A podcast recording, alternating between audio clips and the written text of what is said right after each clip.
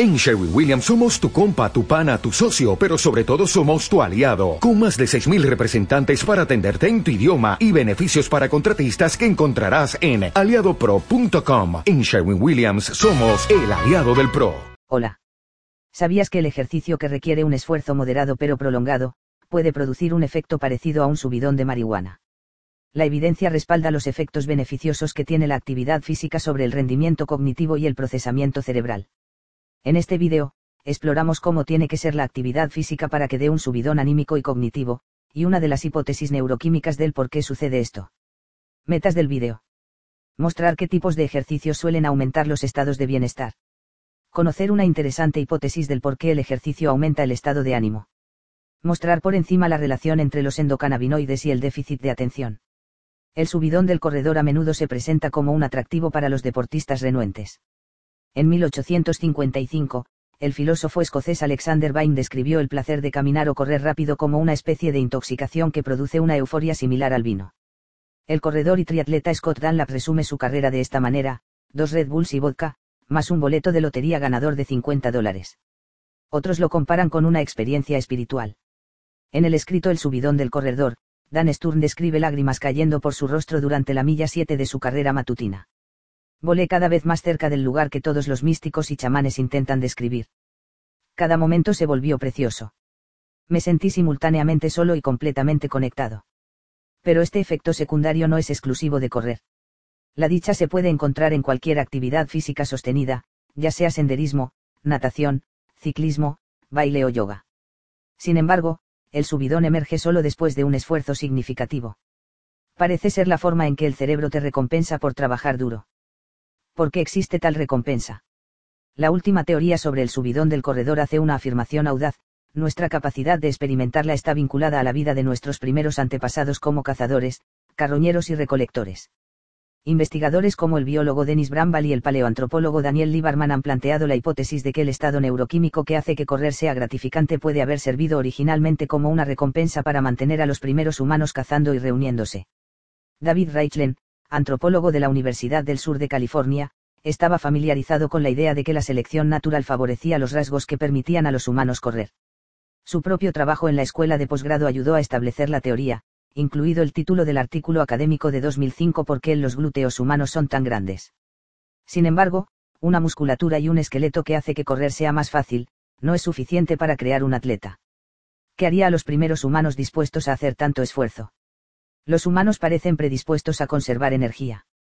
Es un riesgo calórico viajar todo el día, agotando las reservas de energía con la esperanza de atrapar algo para comer.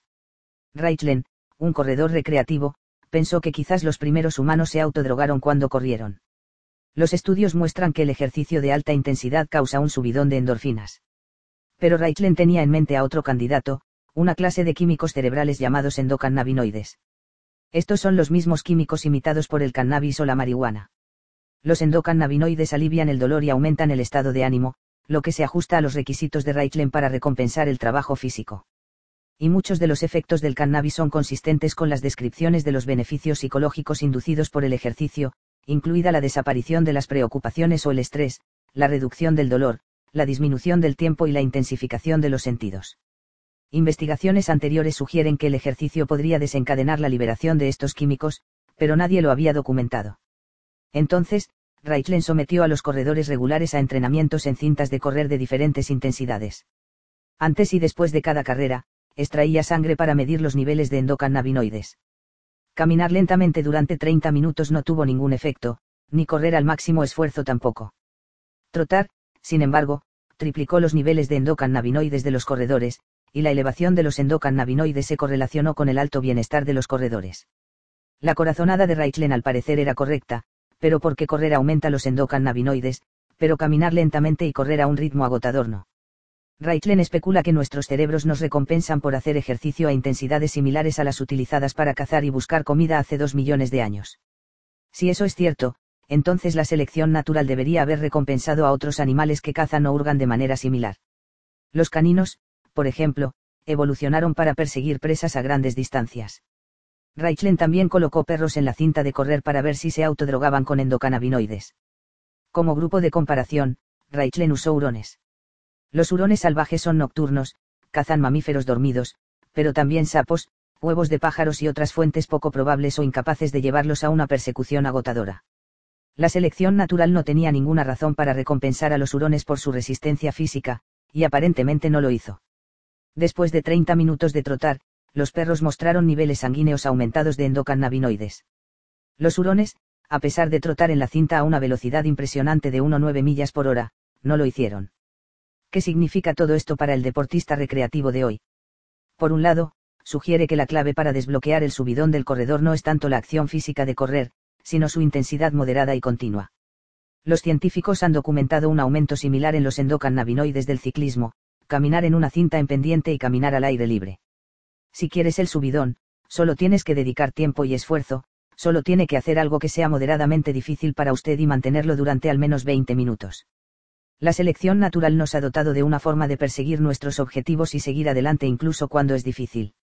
Para muchos, la experiencia de perseverar es parte de lo que da sentido al movimiento y lo que hace que la experiencia sea gratificante. Este es el efecto secundario menos anunciado pero quizás más duradero de persistir en una actividad física moderada, puedes experimentarte como alguien que profundiza y sigue adelante aun cuando las cosas se ponen difíciles. Los neurocientíficos describen los endocannabinoides como el químico no te preocupes, sé feliz. Las áreas del cerebro que regulan la respuesta al estrés, incluida la amígdala y la corteza prefrontal, son ricas en receptores para endocannabinoides. Cuando las moléculas endocannabinoides se bloquean en estos receptores, reducen la ansiedad e inducen un estado de satisfacción. Los endocannabinoides también aumentan la dopamina en el sistema de recompensa del cerebro, lo que alimenta aún más los sentimientos de optimismo. Como resultado, la química del subidón de un corredor también nos prepara para conectarnos. En una revisión de 2017 sobre cómo funciona el sistema endocannabinoide en el cerebro, los científicos identificaron tres cosas que lo amplifican. 1. La intoxicación por cannabis.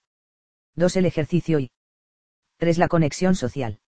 Los tres estados psicológicos más fuertemente vinculados a los bajos niveles de endocannabinoides, abstinencia de cannabis, ansiedad y soledad.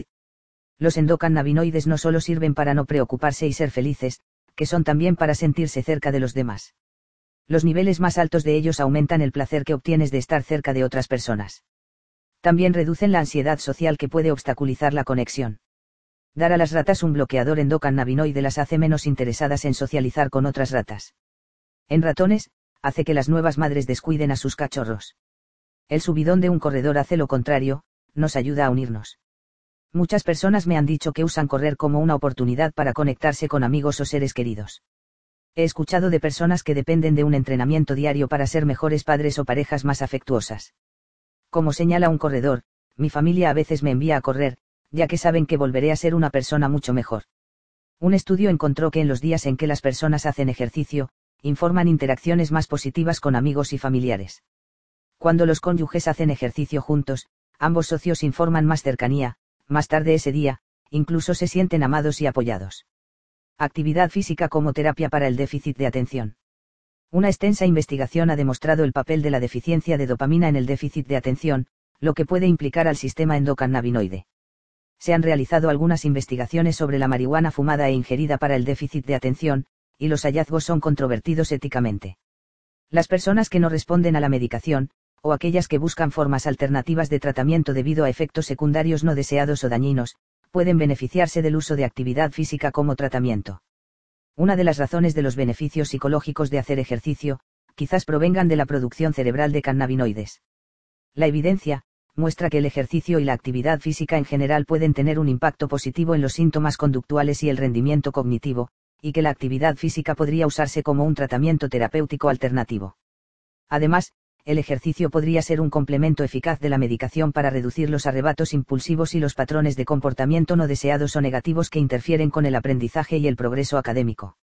No fumes marihuana, prueba con salir a correr de manera moderada, y por un largo rato. Si quieres comprender, haz.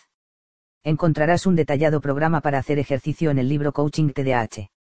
Gracias por la atención dispensada y suscríbete.